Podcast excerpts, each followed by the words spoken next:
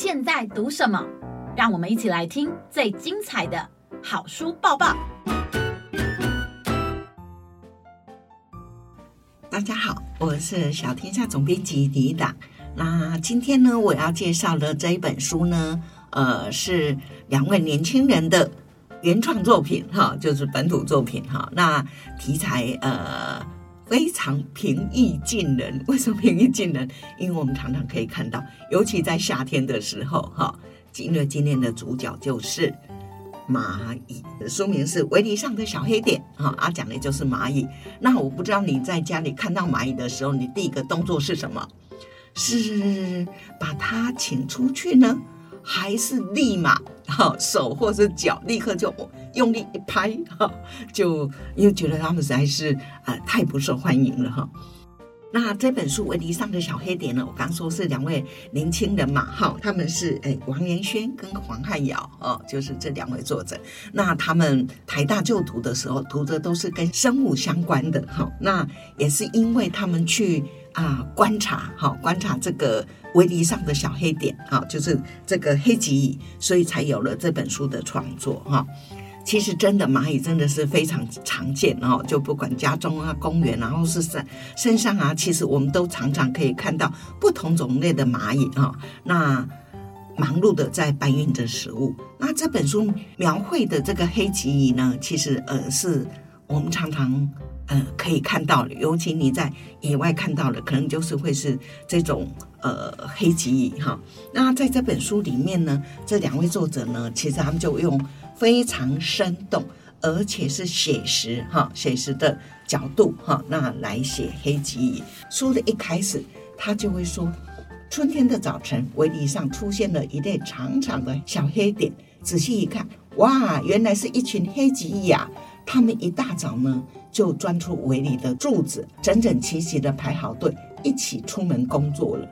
为什么他们是钻出围里的柱子呢？啊，原来他们就住在这个已经生锈了，然后镂空有空隙的这个铁柱子里哈，他们就住在这里面。那黑吉他们吃什么呢？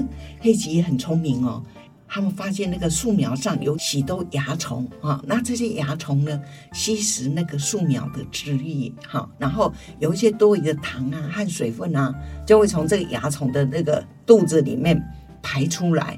那就会变成甜甜的汁液，那这个呢，就是黑棘最爱吃的蜜露。好，所以呢，这些黑棘也很聪明哦，他们就一边收集这个呃蚜虫呢啊排出来的蜜露，一边呢，他们还会用他们的触角哦，然后去拍打这个蚜虫，意思是告诉他们说，耶耶，多分泌一点，多分泌一点，因为这样他们才可能吃多一点啊。哈，那黑棘有没有天敌啊？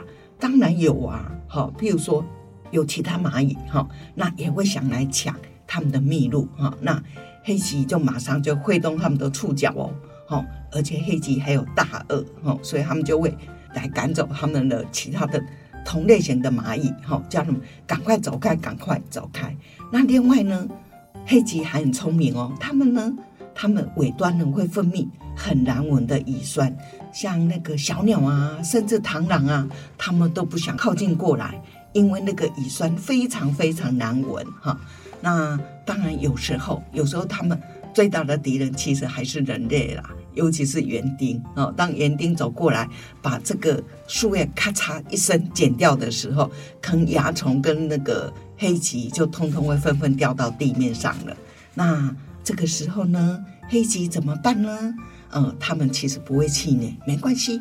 那我到别的地方再去找食物啊。所以在这本围篱上的小黑点里面，就让我们看到非常有趣的呃黑棘的生态哈。